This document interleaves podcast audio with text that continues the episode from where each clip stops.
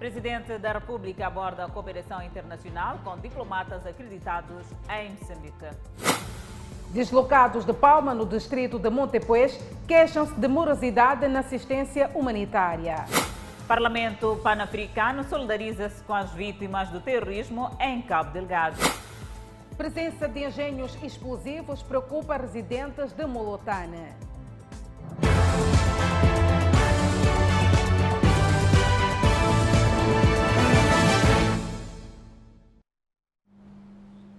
Olá, estamos em direto e em simultâneo com a Rádio Miramar e com as plataformas digitais.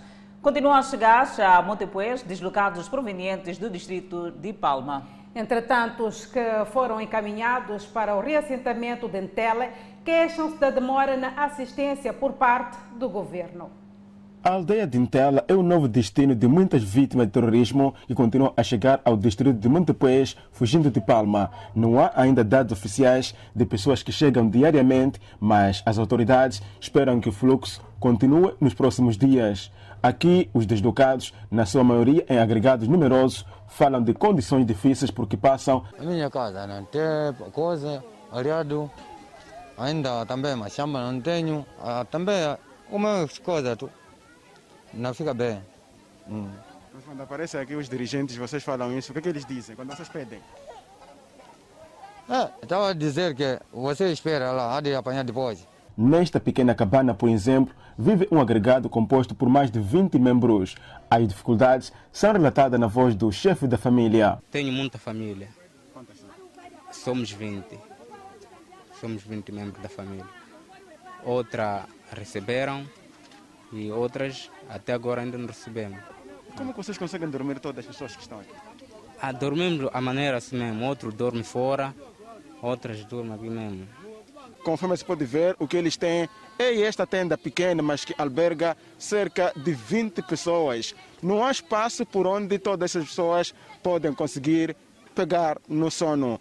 Uma das principais preocupações é de que tenha, portanto, apoio em material de construção para poder erguer a sua casa, os seus filhos continuarem a estudar, assim como ele continuar a fazer a sua atividade de, de machamba.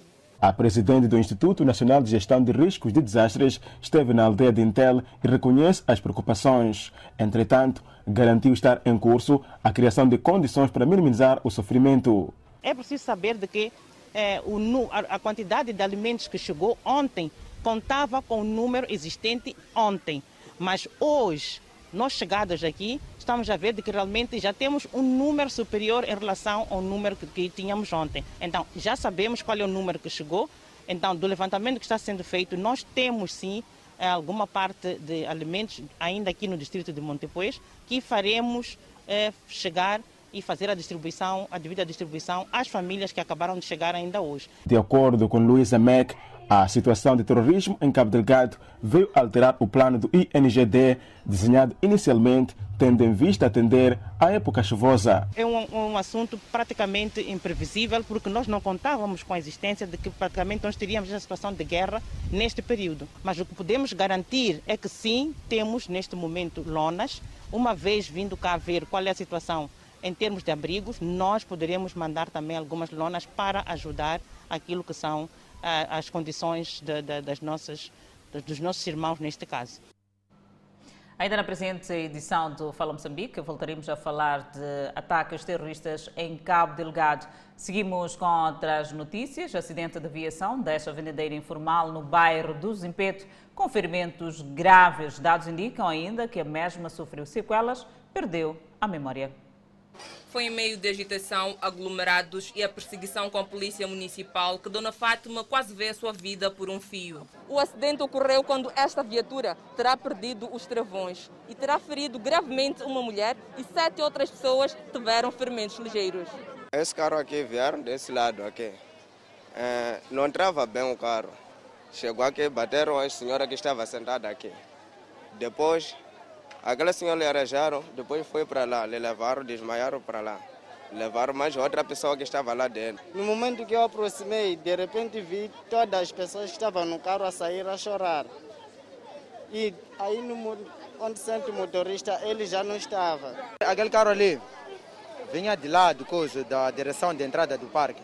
Então o carro logo per, perdeu o de travão. Então veio aqui, bateu umas 3, 4 pessoas. O transporte semicoletivo de passageiros que ia em direção ao Parque do Zimpeto atropelou oito pessoas, onde a última terá contraído ferimentos graves. Dirigimos-nos ao Hospital Geral José Macamo, onde Dona Fátima, de 37 anos, conta como tudo terá ocorrido. Estava a vender no Zimpeto.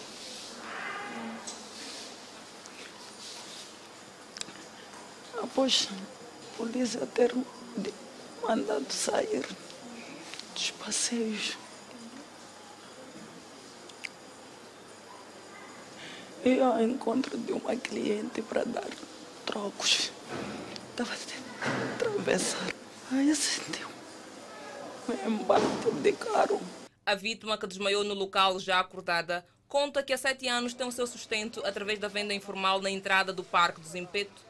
A unidade sanitária para a qual a vítima foi levada afirma que, embora tenha que passar por uma cirurgia, esta não ficará com sequelas. Ela confirma que recebeu oito doentes, é vítima de acidente de aviação, tipo despiste e capotamento. É um acidente coletivo, é, onde é, cerca de seis eram do sexo feminino e dois do sexo masculino.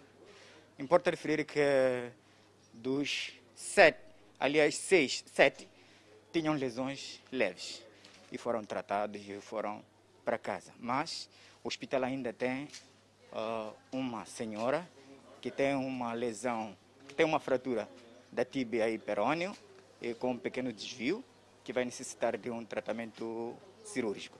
A Polícia Municipal no local afirma que têm decorrido ações de modo a controlar os vendedores, como por exemplo evacuá-los, embora estes mostrem-se renitentes. Este não é o primeiro caso de atropelamento naquele local. Há sensivelmente dois anos, outras pessoas terão sido atropeladas e algumas perdido a vida. Os acidentes de aviação que são preocupantes no país. Mudando de assunto, a inspeção do pescado na Zambésia apreendeu mais de 900 quilos de caranguejo transportados de forma ilegal em Quilimane. Danissa, estes produtos tinham como destino a cidade da Beira. Esta quantidade de pescado foi adquirida no distrito de Inhaçuns com uma documentação tratada localmente apenas para aquisição em poucas quantidades para sua comercialização na cidade de Quilimane mas os mesmos entenderam que, pelas quantidades adquiridas, podiam transportar para outros pontos do país, nomeadamente Nampula e Sofala, para obtenção de mais rendimento comercial. A direção está a dizer que aqui não é, não é tempo de venda, não. Está a dizer que estão a te levar e ir, ir, ir, ir pôr na água. Caranguejo, sim. É, é, isso só. Eles querem levar o caranguejo do verão? Sim, no mar. Isso não é venda, não.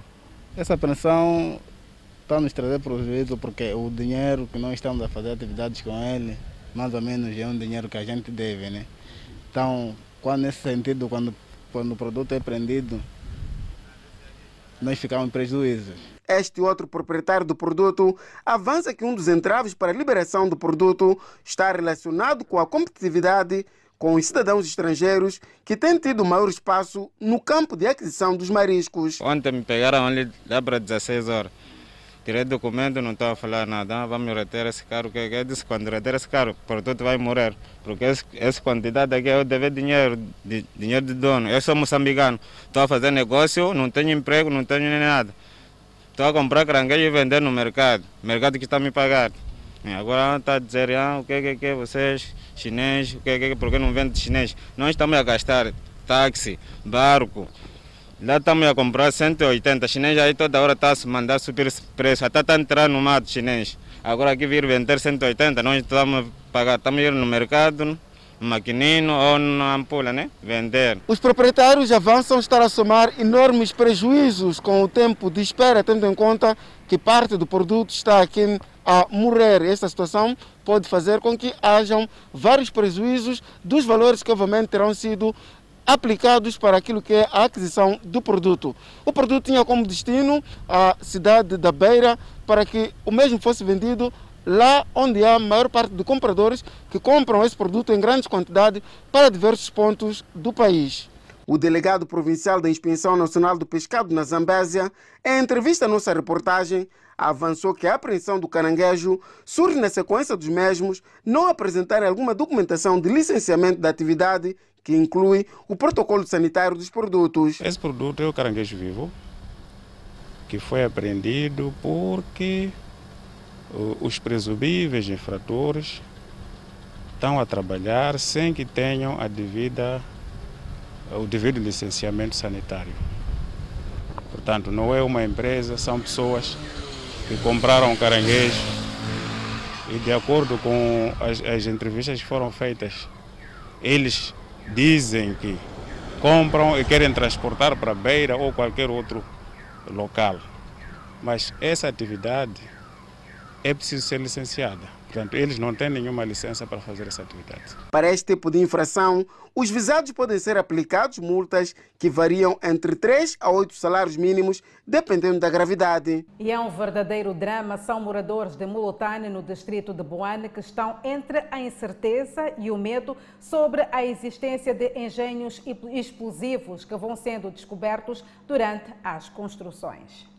A zona, em tempos de guerra, foi de servidão militar mas a procura de espaços para habitação faz com que uns, na sua inocência, e outros, mesmo cientes do perigo a que incorrem, façam construções de várias infraestruturas. Enquanto se constrói, vão-se descobrindo engenhos explosivos, situação que semeia medo e incerteza dos moradores. De estar ao quintal a brincar e sem nos apercebermos, podemos nos dar conta que a criança está ali, pegou, pensa que é uma lata, é um brinquedo qualquer. E do nosso lado também, se calhar, a varer o quintal, podemos nos deparar com um engenho e, sem nos apercebermos, está ali a explodir. Sim, é verdade isso aí. Tenho-se esse medo. Há um nosso vizinho que perdeu a empregada. Após os acordos de paz, houve trabalhos de desminagem, mas a população acredita que este não foi efetivo por se terem descoberto os engenhos em mais de três pontos diferentes. Quando entraram homens de desminagem, vieram fazer seu trabalho. Acho que alguns sítios eles não puderam descobrir através daquelas máquinas de tintor de minas. Então, é uma preocupação é, que dá para, uma vez, virem de novo, vir fazer o trabalho de reconhecimento se existem ainda resíduos que ainda permanece neste momento. Face a esta preocupação, a população e as estruturas locais pedem a intervenção de quem de direito. Sim, sendo, eu esperava que as autoridades, se calhar, viessem fazer um trabalho mais aprofundado para ferir eh, quais são as zonas, né? que ainda tem engenho. Como há essa incerteza, não sabemos de onde é que aparecer o, o, o, o, outro engenho e não sabe, até agora não nos criou eh, danos humanos, né? graças a Deus. Então, nós também fizemos o trabalho com a localidade de Molotano, e a localidade de Molotano, por sua vez, com um posto administrativo, no sentido de se informar quem de direito para ver se consegue se ver fazer um check-up de novo na zona. Por ser um bairro em expansão, o problema da corrente elétrica já está resolvido, contudo, prevalece o cancro que é a falta de água potável. Temos que comprar a água, né? de, que vem dos tanques. E essa água nós não sabemos qual é a sua proveniência, mas acabamos consumindo. Estamos a correr maior risco, os riscos são enormes. Do mesmo jeito que na cidade nós temos água que vem do Umbeluzi, creio eu, acho que também poderiam fazer uma tubagem que chegasse aqui nesta zona. Quanto à estrutura, sua pergunta logo a priori me traz a sede, mas se a água chegar, eu gostava que a primeira prevenção a se beneficiar se fosse é, Machachá. A falta de transporte não deixa de ser um outro grande problema, para além das vias de acesso, e enquanto não há condições para melhor mobilidade, a única saída é simplesmente o vulgo My Love. Enchentes e falhas no sistema na delegação do Instituto Nacional de Transporte Terrestre na cidade de Maputo preocupa utentes. Enquanto isso, esta instituição inicia o processo de expansão dos seus serviços na cidade e também na província de Maputo. Enchentes e aglomeração, uma preocupação para os utentes do Instituto Nacional de Transportes Terrestres na cidade de Maputo. Dona Maria vive no bairro do Albazine. Procura renovar a sua carta de condução, mas sem sucesso. Cheguei aqui quatro horas, venho tratar documento e mandou-me, disse que era para ir à esquadra, para eu pedir declaração. Fui à esquadra, voltei, tive que formar a bicha de novo. Cheguei aqui já, a segunda bicha já era sete horas, mas até agora estou aqui, não sou atendida. O tempo passa e vem o desespero. Yeah, é que estão a entrar muitas pessoas aqui dentro e saírem, entrarem e saírem. Nós estamos aqui e de repente falam do sistema. Reclamação de morosidade e falhas no sistema também sentidos pelo senhor Castigo. O que traz mais constrangimento é a morosidade. Veja só, o indivíduo chega, fica na fila, por mais seja a segunda pessoa, vai ficar uma coisa de uma hora de tempo. O processamento é muito lento. É uma situação que poderá ficar ultrapassada destas enchentes que se registram, eh, sobretudo neste ponto onde eh, nos encontramos. O Inater já criou centros de captação de dados e também eh, da renovação da carta de condução em Maputo e também na cidade da Matola. São centros que entraram em funcionamento a partir desta segunda-feira. Portanto, no, na Vila da Manhissa, no município da Manhissa, iremos fazer apenas renovações da carta de condução.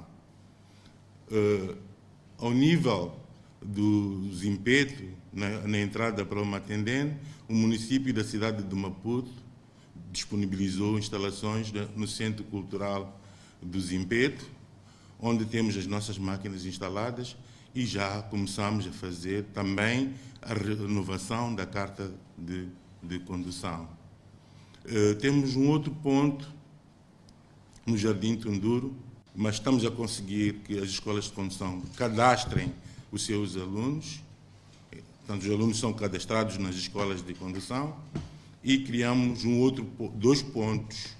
Um ponto no centro de expensão do Zimpeto uh, e outro ponto no centro de expensão uh, de Chumen. O Inater avança que o objetivo é abranger gradualmente todo o país e garantir que os utentes permaneçam menos tempo na fila. Uh, estamos à procura de mais sítios a nível da cidade de Maputo para fazermos a, a, a continuarmos a fazer esta descentralização, principalmente da renovação da carta de condução, porque estamos satisfeitos com uh, a parte de captação de dados que está a ser feita para as escolas de condução nos centros de inspeção. Outro sim também está concentrado em solucionar queixas de falhas no sistema que resultam na morosidade no atendimento. Um trabalho que está sendo feito para melhorar o sistema no seu todo, porque temos estado a, receber queixas de falhas eh, constantes e, de erros.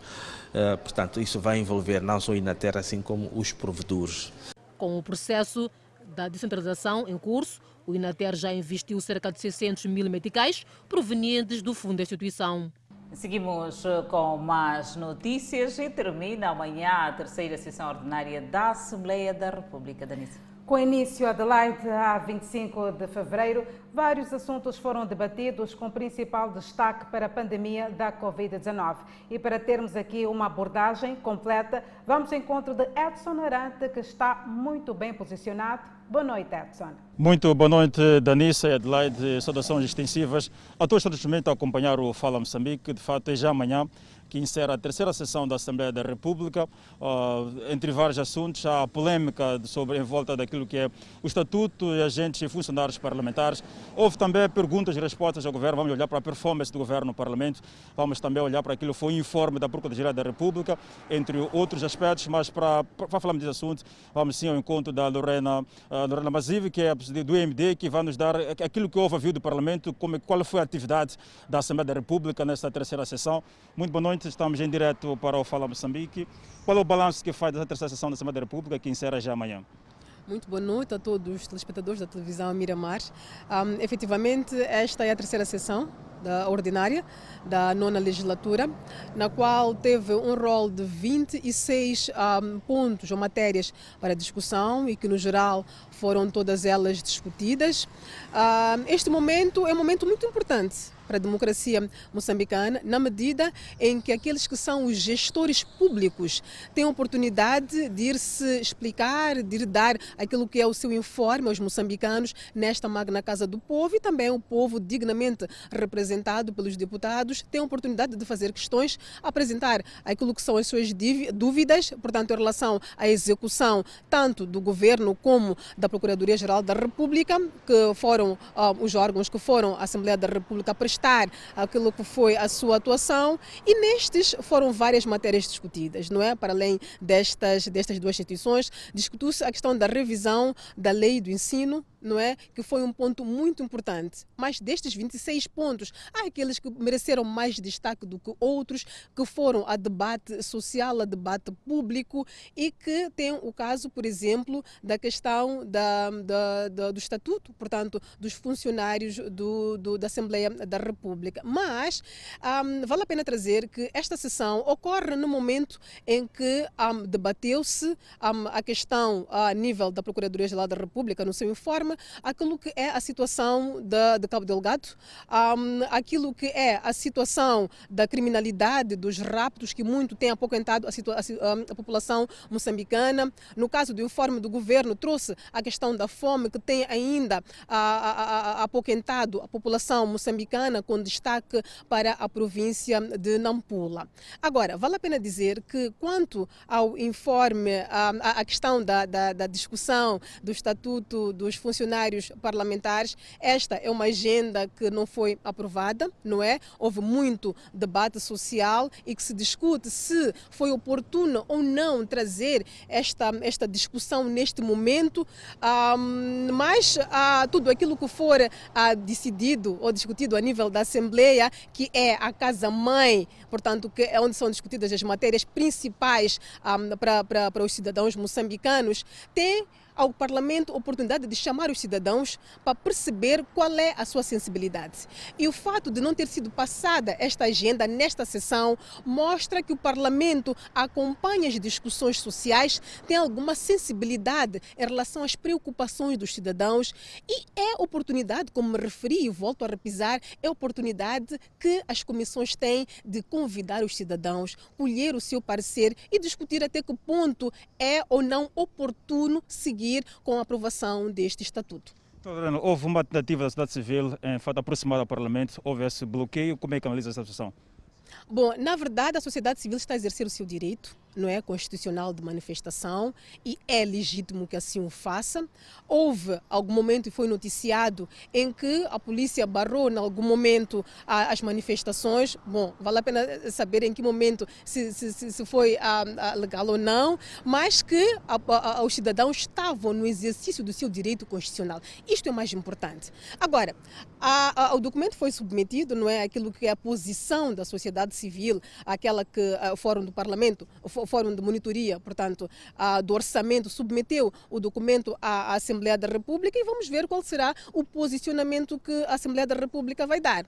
Agora, um dos pontos mais importantes também desta sessão foi a discussão do relatório geral da conta do Estado, portanto, 2019, que foi vastamente discutida no Parlamento e que algumas questões, tanto ao nível do, da conta geral 2019, bem como um, aquilo que foi o informe da Procuradoria-Geral da República, bem como as questões foram colocadas ao governo, houve, em algum momento, particularmente por parte da oposição, alguma insatisfação.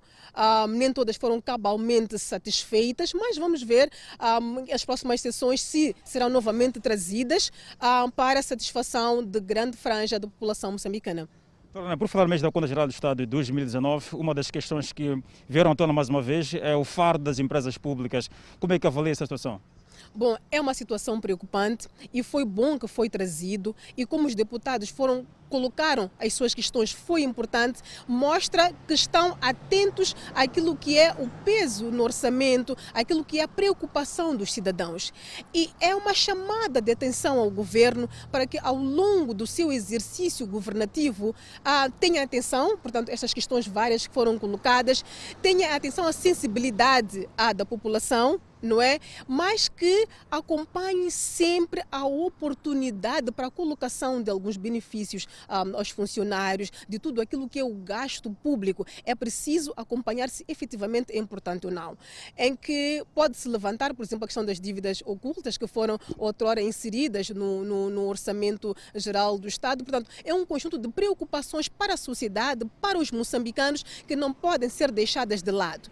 Um, é um momento importante para o governo, para a sociedade, na medida em que houve comunicação. E esta comunicação, interação constante entre um, o governo e o parlamento, que representa, portanto, o povo moçambicano, é importante para que se possa saber, ter conhecimento daquilo que são as evoluções das diversas matérias, da diverso tratamento que está sendo dado por parte do governo ao tratamento da agenda nacional. Relativamente àquilo que é o informe da Procuradoria da República, um dos pontos que foram levantados, é aquela, podemos dizer assim, aquele aviso que a Procuradoria deu aos jovens, o enriquecimento ilícito, como é que avalia, voltou mais uma vez a tocar a questão dos raptos, ainda não há esclarecimento de vários casos, como é que avalia, qual é a radiografia que faz daquilo que foi o informe da Procuradoria da República?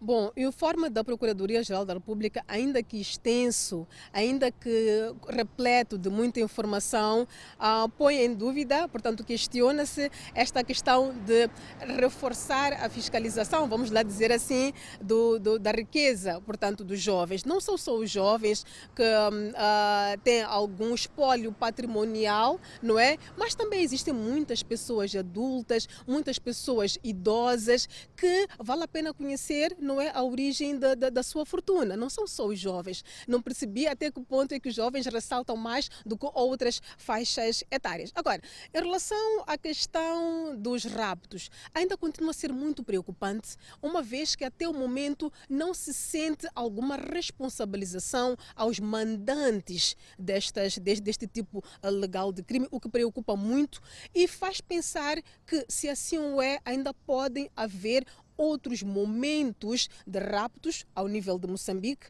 É certo, sim, que os cidadãos depois regressam a casa, como temos acompanhado, mas é preciso colher um pouco mais de colaboração, tanto da sociedade como das famílias, no sentido de captar o que é que está por detrás destes raptos todos. E isso um, ehm, continua sendo muito preocupante na medida em que os cidadãos não estão livres, particularmente o fato de serem um, ehm, comerciantes um, ehm, de alguma linhagem que estão a ser mais um, vitimizados por este, por este crime e preocupa muito, mas exige-se uma ação enérgica por parte das instituições de justiça, da polícia, do CERNIC, dos tribunais, da Procuradoria-Geral da República, no sentido de serem mais assertivos, mais atuantes e um, poderem uh, julgar estes casos em algum momento com alguma celeridade por forma a evitar a sua continuidade e manutenção.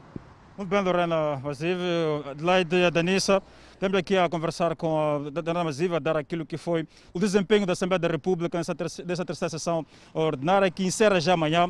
Devolvo a palavra aos estudos do Fala Moçambique. Muito obrigada, Edson Arante.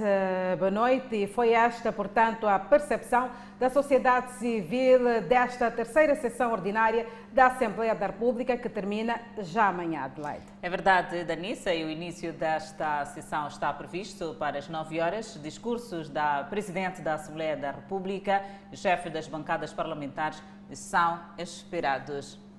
E deste lado, continuamos a trazer a informação. Professores na Escola Secundária de Badene, no município da Matola, paralisaram as aulas por falta de material de higienização. Esta situação ocorreu no turno da manhã. Foi uma situação que condicionou as aulas para os turnos da manhã durante estes dois dias, onde os alunos viram-se obrigados a regressarem às suas residências sem participar das aulas por conta do protesto feito pelos professores que contestavam contra a falta de água para a higienização das mãos. Para a escola não ser o foco de contaminação de coronavírus, tomamos por iniciativa e por verdadeira diplomacia conversar com os alunos para evitar concentrar-se na escola, no sentido de poderem irem para casa, enquanto a direção da escola toma medidas para poder resolver o problema. Isso foi apenas no turno da manhã ontem, depois resolveu-se e o mesmo problema prevaleceu hoje. A direção da escola confirma o sucedido, contudo, refere que a falta de água deveu-se à vandalização de motobomba que alimenta os depósitos. As informações vinculadas, eh, ainda que estejam um pouco dramatizadas, eh, de certo modo, eh, são reais, porque ontem, de manhã cedo, fomos acolhidos de surpresa da vandalização da parte elétrica do fornecimento de água, uma vez que nós temos furo aqui na escola. Então, não tendo água, é óbvio que a parte da higienização seria mais tocada. E, nesta ordem, uma vez que estamos nesta, estamos a passar por esta pandemia, os professores, quer dizer, acharam por bem não se fazerem as salas. Apesar da paralisação das aulas verificadas nos dois dias, a direção da escola garante estar tudo resolvido. Mas a situação já está controlada. E mesmo hoje, o mesmo cenário aconteceu hoje de manhã, mas isso foi reposto eh, a tempo e hora. Para o bem da comunidade estudantil, a direção da escola chama a consciência de todos na preservação do estabelecimento de ensino. Seguimos até Sofala para falarmos do conflito de terra, onde o empresário chinês aceita indemnizar as duas famílias que reclamavam a usurpação dos seus espaços na zona do Vaz, na cidade da Beira. Nesta quinta-feira, o Conselho Autarco da Beira informou as famílias que o empresário aceitou construir duas novas moradias na zona da Inhamisua num período de um mês. Em resposta, as famílias não se mostraram agradadas com a proposta, exigindo que a compensação seja em valores monetários. Eu queria dinheiro, vou construir a minha casa. O senhor quer, quer dinheiro? Quer dinheiro para construir a minha casa. Tem um outro espaço onde vai construir? Ah, sei, eu já sei. Compro. É comprar com dinheiro. Como entramos em contato com o próprio China, que queríamos o valor X do valor que nós entramos em contato, China disse está bom, não tem problema, irei dar o valor. As famílias defendem esta posição com receio de receber do empresário uma habitação sem qualidade. Se eu dizer, ver, pode destruir a casa, mas com esse problema, ele vai despachar, não vai fazer uma casa como deve ser. É por isso que eu não quero que nós queríamos mesmo é isso mesmo, que a conversa pelo menos seria direito. O próprio empresário vinha para cá, sentava conosco, conversava. Mesmo se o próprio município estiver presente, não é problema. Quando o problema das duas famílias com residências naquele espaço parecia dar sinais de chegar ao fim, fizeram-se também ao local outras famílias que reclamam indemnização pela ocupação dos seus terrenos. As famílias em causa dizem que tinham moradias neste espaço e a quando da ocupação não receberam compensação a que têm direito. O dinheiro para ele comprar terreno eu não tenho. Agora, quero ser também indemnizado, não, para ele procurar outro sítio. É isso a preocupação que eu tenho. Não posso estar lesado, eu tenho que ser, ser compensado sobre o meu espaço, aquilo que eu tenho dentro deste recinto. Conforme as imagens ilustram, as obras de construção do muro de vedação do empresário chinês estão paralisadas até que seja concluído o processo de indemnização das duas famílias com suas residências neste espaço. Sobre esta matéria, o Conselho Autarco da Beira prometeu pronunciar-se na terça-feira. E no Oriente Médio, um intenso conflito entre Israel e o grupo terrorista Hamas entrou no terceiro dia. Mais de 1.300 foguetes já foram lançados contra o território israelita e o país respondeu matando quatro líderes do Hamas na faixa de Gaza. Os ataques entre Gaza e Israel continuaram na quarta-feira, na maior onda de violência desde 2014. Centenas de pessoas ficaram feridas, pelo menos sete israelitas e mais de 60 palestinos foram mortos. Desde a noite de segunda-feira, quase 1.300 foguetes foram disparados em direção a Israel. A maioria foi bloqueada pelo sistema de defesa, mas a cidade de Isderot, no sul do país, um prédio foi atingido e uma criança de 6 anos morreu. Israel respondeu atingindo a faixa de Gaza. Este foi o terceiro prédio derrubado por caças israelitas. As Forças Armadas do país emitem alertas antes dos ataques para avisar a população civil. Nesta quarta-feira, os bombardeios se concentraram nos locais onde vivem líderes do grupo terrorista Hamas e nas regiões de onde os foguetes foram disparados. O Hamas comunicou que quatro de seus líderes morreram nos ataques. E na Beira, a Polícia da República de Moçambique captura dois supostos ladrões e recupera os bens. Ainda nesta cidade, 127 motorizadas foram neutralizadas. São assuntos para conferir. Logo a seguir o intervalo, nós voltamos já já. De volta ao Fala Moçambique. Por cometimento de diversas irregularidades, a Polícia Municipal na cidade da Beira apreendeu 127 motorizadas e 40 bicicletas. Na sua maioria são motorizadas que praticam atividade de mototaxi, cujos seus proprietários circulavam sem licenças, capacetes, coletes refletores e outros sem máscara de proteção facial, em cumprimento das medidas de prevenção da Covid-19. Tendo sido notadas estas irregularidades, as motorizadas foram recolhidas para o comando da Polícia Municipal para a aplicação das devidas sanções. É a mistura de infrações.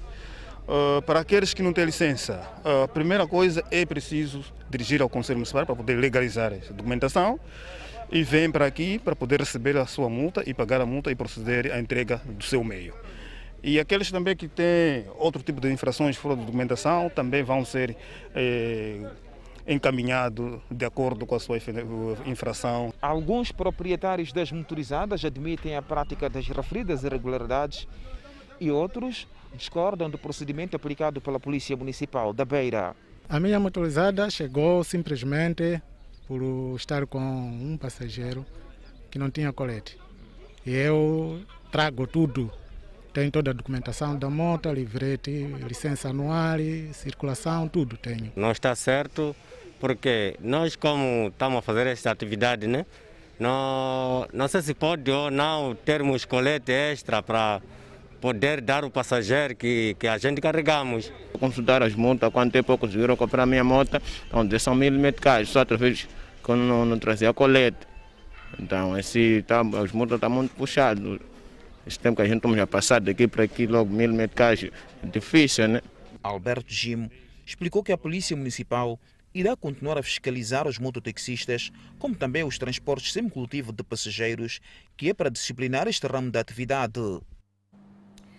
Detidos dois supostos ladrões de motorizadas na cidade de Tete, ainda nesta operação, a polícia recuperou parte dos bens roubados. Estes dois indivíduos estão a contas com as autoridades policiais na cidade de Tete, acusados de roubar 10 motores de motorizada e quatro caixas de relógios de pulso no armazém de um agente econômico nesta urbe. Os indiciados negam ter participado no furto dos bens, mas assumem terem sido transportadores e que não sabiam que levavam mercadoria roubada. Estou preso por ser transportador dessa mercadoria roubada. Você sabia qual, que, que, tipo de mercadoria existia porque está nas caixas? Sabia o que era? Eh, eu não sabia, mas depois quando eles disseram para vender, eu perguntei já o que era. Então quando vi Jalling, eu vi eh, marca de moto. Então pensei que fosse outros, outro, outro tipo de peças. Daí eles abriram, tiraram um motor assim, até tinha uma caixa aberta, eu que abri. Timba bangakara gandi bwana da cliente. Temos procurado clientes de carga para este patrão e estes me ligaram a dizer que tinham produto e eu não sabia que produto se tratava. Este indiciado reconhece ter participado no processo de procura de cliente e de venda do produto e justifica-se. E tentou ajudar para vender?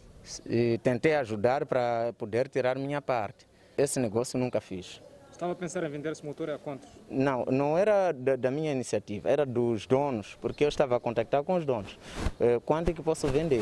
Mas diziam que iam vender quanto? Eles disseram que estavam a querer, querer 15 mil meticais. Feliciano da Câmara, porta-voz da Polícia da República de Moçambique, em Tete, explica como foi possível a neutralização dos indivíduos. Foi desencadeado um todo sistema diligencial que culminou com a identificação e também neutralização de dois indivíduos que estariam envolvidos na prática deste mesmo crime. E na mesma senda foi possível lograr a recuperação de parte destes bens que teriam sido subtraídos. De forma específica, estamos a falar de oito motores, do rol dos bens que teriam sido subtraídos e há que realçar que parte destes bens já teriam sido vendidos no mercado negro. A Polícia da República de Moçambique garante que trabalho investigativo ainda está em curso com vista à neutralização de mais dois elementos desta quadrilha que furtaram esses bens no armazém de um agente econômico a nível da cidade de Tete. Estes indivíduos não praticaram este crime de forma isolada, estavam na companhia de outros dois indivíduos que, neste momento, encontram-se a monte. Eh, está a ser levado um trabalho eh, afincado com o Cernic nesta parcela, de modo a identificar estes dois comparsas que também estariam envolvidos neste mesmo crime e trazer os mesmos à responsabilização por parte da Justiça. Ainda segundo a polícia, este furto teria causado ao agente econômico um prejuízo de pouco mais de 200 mil MTKG. Nove missionários brasileiros da Igreja Universal em Angola foram deportados contra a lei, desrespeitando inclusive tratados internacionais. Alguns trabalhavam há 20 anos em projetos sociais em Angola e foram expulsos em meio a uma perseguição religiosa e política que acontece há mais de um ano. O painel anunciava o horário de chegada no Aeroporto Internacional de São Paulo, na cidade de Guarulhos. Uma viagem longa de volta para casa. Nove missionários brasileiros recebidos como heróis de uma guerra travada num continente estrangeiro. O bispo Edir Macedo esteve no aeroporto especialmente para recebê-los. Como heróis da fé, exemplos para todos os que vêm atrás de nós. Amém. Deus abençoe em nome de Jesus. Amém. Vamos seguir em frente que vocês têm que comer, tomar banho, enfim. Vamos em frente, rápido. Fiéis da Igreja Universal também prestaram apoio àqueles que foram deportados sem justificativa. O bispo Renato Cardoso reforçou que nenhum deles teve sequer a chance de avisar as famílias que seriam obrigados a voltar para o Brasil. Desumano. É, é incabível que as autoridades angolanas tenham simplesmente rasgado a Constituição, ignorado todas as leis do próprio país para fazerem o que fizeram. É, não acataram nenhum recurso jurídico, não responderam, não nos dão respostas nem acesso ao que os pastores estão sendo acusados, não há acesso dos nossos advogados aos processos, ou seja, nós não sabemos o que se contém nos processos. Isso é incabível um Estado democrático de direito e por isso nós lamentamos muito o que está sendo feito. O bispo Elismar foi um dos primeiros a desembarcar. Estava há 16 anos em Angola, dedicado a causas sociais e religiosas. Foi obrigado a viajar sem a esposa e sem a filha. Elas ainda estão no país africano. 12 horas ficamos presos, sem comida, sem água, e nós ficamos sem comunicação, porque não tinha telefone para falar com a nossa família. E foi difícil. Nunca pensamos que ia passar por isso, mas chegamos aqui, né? O pastor Heraldo se emocionou ao falar com a família, que estava aflita por notícias. Oi, Elisa. Tudo bem, filha? Chegamos bem, fomos bem recebidos. Nós, o Bispo Elismar, todos os pastores estamos bem. Vamos continuar firme, tá bom? Os brasileiros contaram os horrores que viveram nos últimos dias. Integrantes da igreja foram intimados para serem ouvidos, mas o plano do governo de Angola sempre foi deportá-los só passaram o dia nos enganando, nos enrolando. E da entrevista que tinha marcado para nós, uma audiência no caso, já foi direto para a viatura, fomos escoltados escoltado como os bandidos e levado até o avião, escoltado até a porta do avião e foi, chegamos aqui assim, nessa situação. Dos 34 que compareceram ao serviço de migração e estrangeiros, nove foram colocados à força numa aeronave com destino ao Brasil. Os pastores foram deportados para o Brasil, mas as malas ficaram. O bispo Eduardo Bravo, presidente da União Nacional das Igrejas e Pastores Evangélicos, que representa mais de 50 mil igrejas no país, está indignado com o tratamento dado aos brasileiros e se preocupa com o futuro de missionários e fiéis que continuam em Angola. O governo anterior é, chegou a condecorar a igreja várias vezes a Igreja Universal do Reino de Deus, ela foi reconhecida em Angola. Já faz, vão fazer 30 anos que a igreja está lá. Não há base jurídica, não há base na Constituição, nossos advogados não entendem o que está acontecendo. Então, a, a cada dia uma escalada de, de perseguições. Para este advogado internacional, a expulsão é arbitrária e desrespeita diversos princípios legais internacionais. Essa expulsão significa um rompimento absoluto do país com todas as boas normas e aqueles princípios dos direitos humanos e do princípio à igualdade e à liberdade de expressão e de credo que, que devem ser respeitadas a toda a população, seja ela nacionais ou estrangeiros. Maurício Eichel sugere que a comunidade internacional pressione Angola para que os direitos sejam respeitados. Esses princípios universais existem, estão presentes na Carta das Nações e devem ser objeto de imposição pela comunidade internacional contra o governo de Angola. A deportação de missionários é uma escalada da perseguição política e religiosa que fiéis da Igreja Universal têm sofrido há mais de um ano. É também uma tentativa clara de tirar a igreja do território angolano, para que um grupo de ex-integrantes da instituição possa se apropriar de maneira ilegal do patrimônio construído ao longo de anos no país africano. Esse grupo dissidente é composto por ex-bispos e ex-pastores que foram expulsos da igreja por atos criminosos e imorais. Eles começaram a invadir templos com violência. Casas de pastores também não foram poupadas. Eu estou aqui, estou sendo expulso.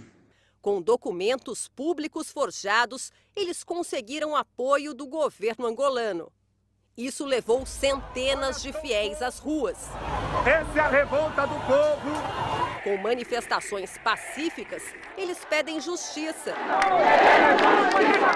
Enquanto isso, os fiéis aguardam o andamento de ações judiciais movidas pela igreja que buscam punir os responsáveis por crimes como invasões, fraudes, agressões desordenadas, inclusive da polícia. Durante os protestos, integrantes da igreja chegaram a ser detidos, mesmo sem ter cometido qualquer crime ou apresentado ameaça à segurança pública. Além das ações judiciais no país, representantes da igreja protocolaram uma carta-denúncia no escritório das Nações Unidas em Angola. Com mais de 30 mil assinaturas, eles denunciam a repressão violenta das autoridades e a interferência política no destino da igreja. Estamos a ser obrigados em procurar organizações internacionais para resolver este conflito a advogada Maristela Basso, especialista em direito internacional, disse que a situação prejudica a relação entre Brasil e Angola, considerados países irmãos, e afirmou que justificativas plausíveis devem ser enviadas pelo governo angolano para o Ministério de Relações Exteriores do Brasil. Se essas explicações não forem justas, ora, nós poderemos até ver retaliações, então, do Brasil relativamente a Angola. Esperamos que isso não aconteça, mas é, nós poderemos agir da mesma forma, né? expulsar angolanos que, porventura, estejam no Brasil em situação é, semelhante, igual, parecida com aquelas que os brasileiros estavam em Angola. A advogada disse também que a situação pode representar ameaça para cidadãos do mundo todo se essa prática se expandir para outros países, é prática essa que permite que um expulse cidadãos do outro sem nenhuma razão é, e sem nenhuma explicação, sobretudo é, diplomática, nós, é, cidadãos do mundo, estaremos em perigo. Em nota, o Departamento de Comunicação Social e de Relações Institucionais da Igreja Universal afirmou que, se nada for feito, o ataque que a Universal sofre hoje pode alcançar qualquer outra denominação religiosa amanhã. A Igreja Universal atua de forma transparente e com respeito às leis e tradições locais, em Angola e nos outros 133 países onde está presente. Parlamento Pan-Africano solidariza-se com Moçambique. Esta é uma notícia a acompanhar logo após o intervalo. Até já. De volta com Fala Moçambique, o presidente da República, Felipe Inhusse, recebeu uma mensagem de solidariedade e apoio do grupo parlamentar da África Austral no Parlamento Pan-Africano durante a realização do workshop que decorreu entre os dias 7 e 8 de maio corrente ano na República da África do Sul. Na sua mensagem, os parlamentares africanos condenam veementemente os atos bárbaros cometidos pelos terroristas contra o povo moçambicano, particularmente as mulheres, crianças e idosos. Nós, os membros do Grupo Regional da África Austral, junto do Parlamento Pan-Africano, acordamos em expressar as mais sinceras condolências ao governo e ao povo de Moçambique e de países de outras nacionalidades que morreram nas mãos dos terroristas em Cabo Delgado, refere a mensagem.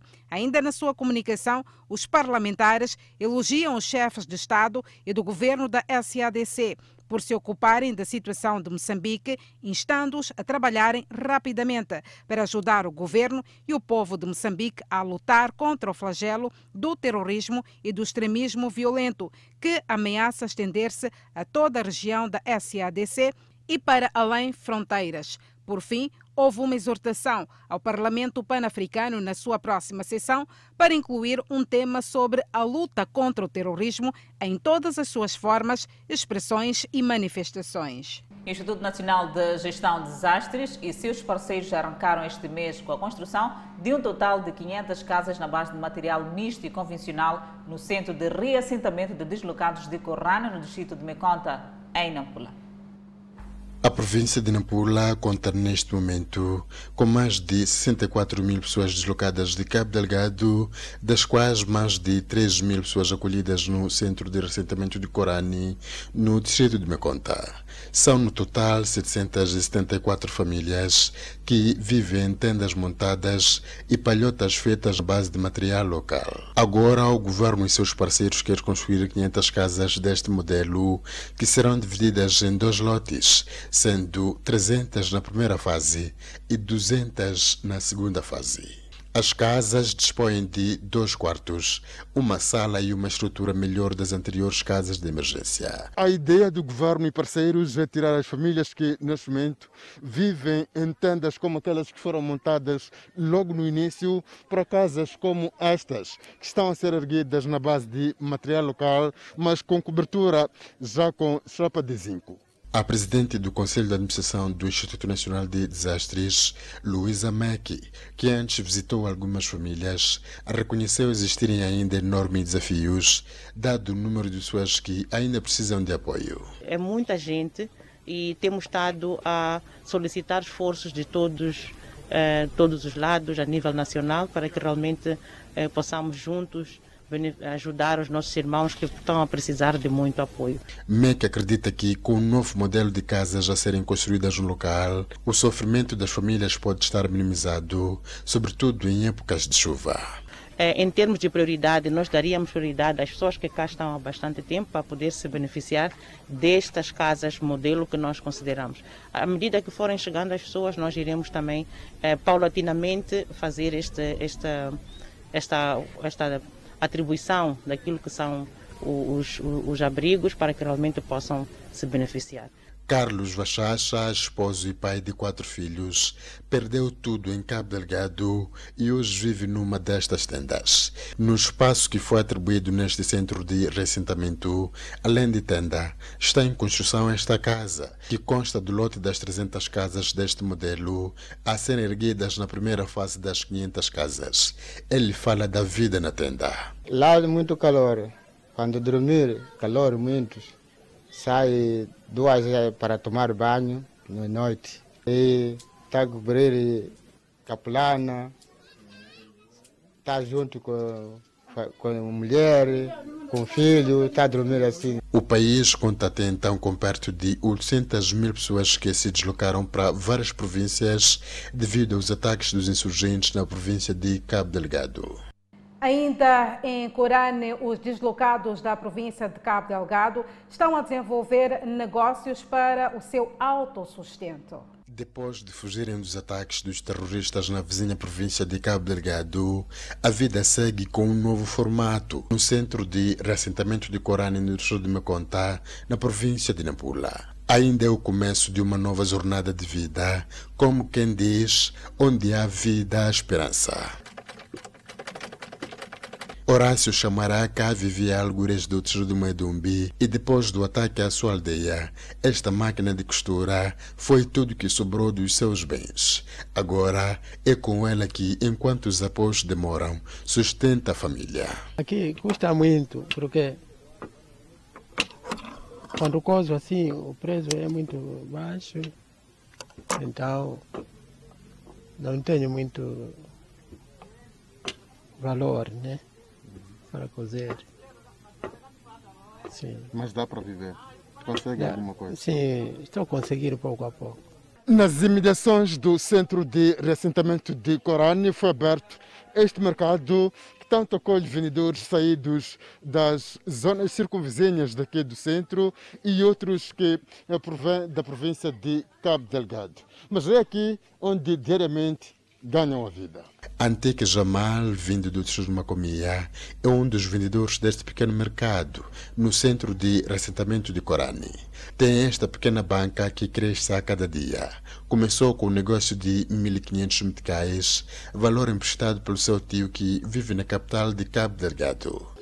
Para aquele 1500 eu conseguir eh, tentar maneira eh, para fazer um coisa, comprar carrilho um dia só. Eu não, não pensei disso. Vale a pena eu levar esse 1500, comecei a tentar movimentar, até hoje estou a tentar maneira. E a esperança de um dia voltar a Cabo Delgado ainda prevalece. Até agora, é, pode ser hoje mesmo, devia ir. Não foi novidade para a presidente do Conselho de Administração do Instituto Nacional de Desastres, Luísa Mecki, que durante o tempo de visita conversou com alguns deslocados. Mecki diz ter encontrado no local condições para um novo recomeço, diferentemente das outras zonas do país. As próprias famílias já se sentem reintegradas e estão a, praticamente a realizar a sua vida normal. Eh, fomos visitar também ao, ao, aqui a, a unidade sanitária existente a nível deste bairro e eh, foi constatado que eh, existem medicamentos para fazer face assistência às pessoas que realmente sentirem algum sintoma o mais rápido possível, pelo menos terão um apoio imediato. O Centro de Reassentamento de Corane me conta conta neste momento com mais de 3 mil pessoas acolhidas, representadas em 774 famílias. Continuamos a falar dos ataques no norte do país. O Presidente da República abordou hoje os desafios da paz e segurança em Moçambique, com destaque para o terrorismo em Cabo Delgado. Felipe Inhus falava ao corpo diplomático numa recepção que teve lugar no Palácio da Ponta Vermelha, em Maputo. Os moçambicanos os brio, e as briosas forças de defesa e segurança estão determinados a consentir sacrifícios, incluindo o seu próprio sangue, para defender a sua pátria para nenhum espaço seja santuário de terroristas em Moçambique. No âmbito da defesa e segurança, a nossa estratégia compreende o triângulo que visa prevenir, proteger e perseguir os terroristas de modo a devolver a segurança e tranquilidade às zonas afetadas. Do igual modo, o nosso governo desenvolve ações a curto, médio e longo prazos, intensificando a formação o reequipamento e a modernização das forças de defesa e segurança em todas as especialidades, com vista a dotá-las de capacidades para enfrentarem com maior eficácia o flagelo do terrorismo com recursos internos, embora parcos, e no quadro da cooperação com parceiros bilaterais e multilaterais. Minhas senhoras, meus senhores, é aqui, é aqui onde reside a primeira linha das necessidades do país. Pois só assim entendemos que a defesa da nossa pátria e soberania irá se tornar sustentável e duradoura, capacitando, modernizando as forças de defesa e segurança de Moçambique. Nós, governo de Moçambique, nós, governo de Moçambique, em nenhum momento recusamos apoios salvo os que pretendem fazer por vias não formais ou não diretas.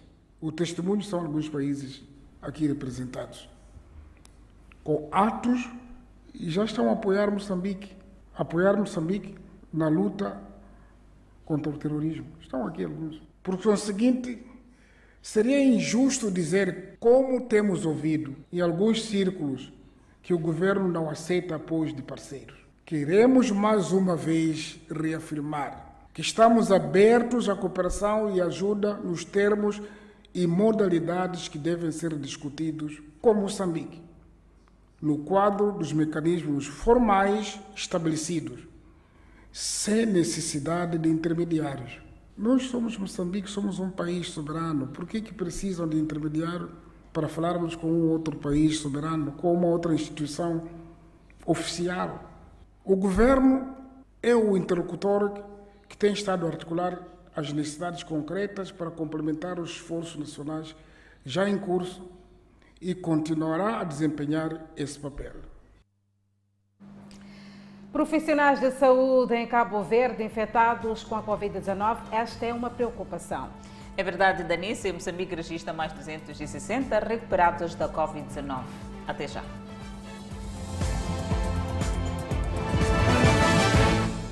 Moçambique registrou mais 267 recuperados, elevando para 68.314 cumulativo. E tem cumulativamente 3.388 internados, 24 recebem tratamento nos centros de isolamento. Moçambique tem 70.315 casos positivos registrados, dos quais 69.999 de transmissão local e 316 importados. Moçambique testou nas últimas 24 horas 1.142 amostras, das quais 28 revelaram-se positivas. Todos os novos casos reportados são de nacionalidade moçambicana e resultam de transmissão local. E nas últimas 24 horas, o país não notificou a ocorrência de óbitos em paciente infectado pela Covid-19, mantendo as 826 vítimas mortais.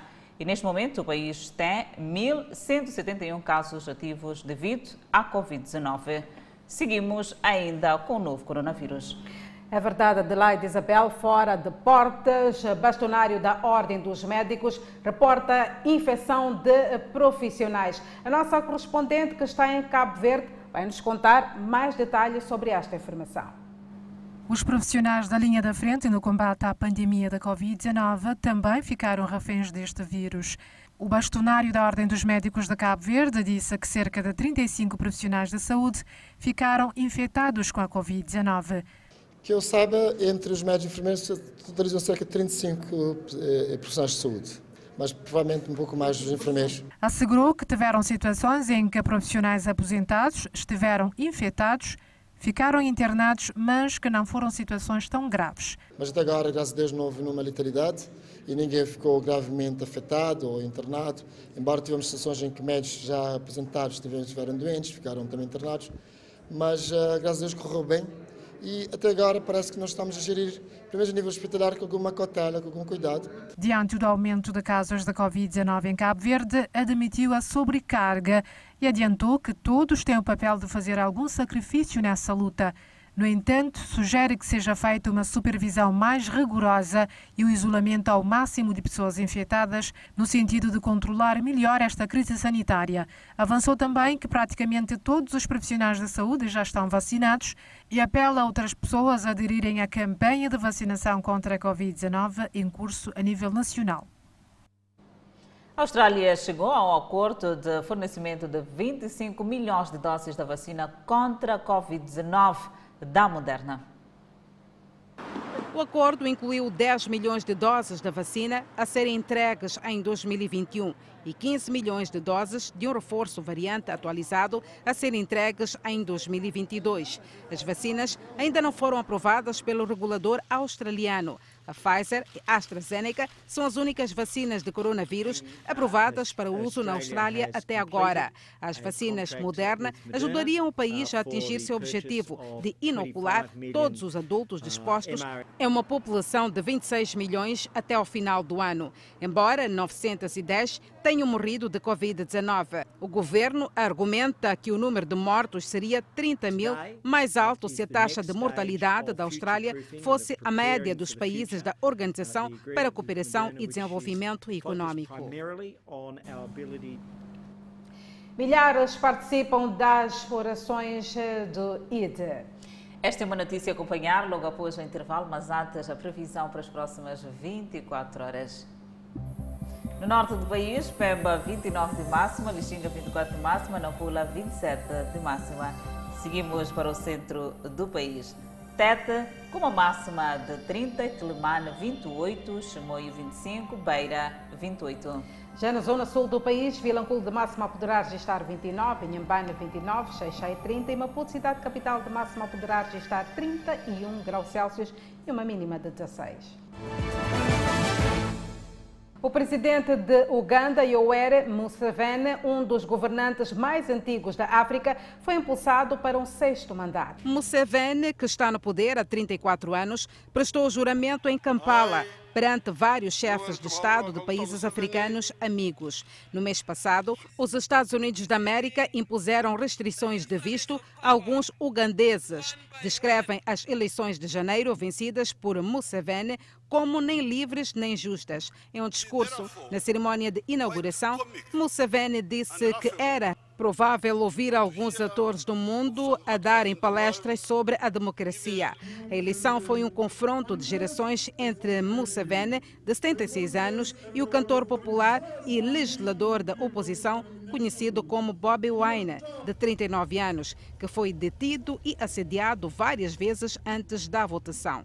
Wine, posteriormente, alegou irregularidades generalizadas na eleição. Olhamos o Eid al-Fitr, onde milhares participam das orações do Eid na cidade de Caras. Regras estritas da Covid-19 estavam em vigor, mas os fiéis na cidade portuária de Caras podiam ser vistos agrupados e abraçando uns aos outros após as orações. Para conter a disseminação do vírus, as autoridades do país do sul da Ásia fecharam todos os principais shoppings, mercados e transportes públicos, cinco dias antes do festival. As orações congregacionais eram permitidas em mesquitas e em campos abertos apenas com distanciamento social. O Paquistão confirmou mais de 870.700 infecções e registrou oficialmente mais de 19.300 mortes por Covid-19, embora os números reais sejam considerados maiores. Nesta quinta-feira, a Federação Internacional da Cruz Vermelha disse que os casos de coronavírus estão a aumentar na Ásia, com mais de 5,9 milhões de infecções confirmadas nas últimas duas semanas. Isso é mais do que em todas as outras regiões do mundo juntas.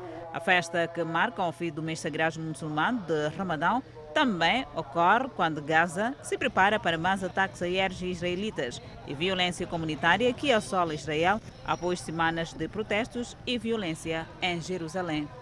E o Fala Moçambique fica por aqui. Obrigada pela atenção dispensada. Nós voltamos a estar bem juntinhos amanhã, à mesma hora, aqui no Fala Moçambique. Fiquem bem.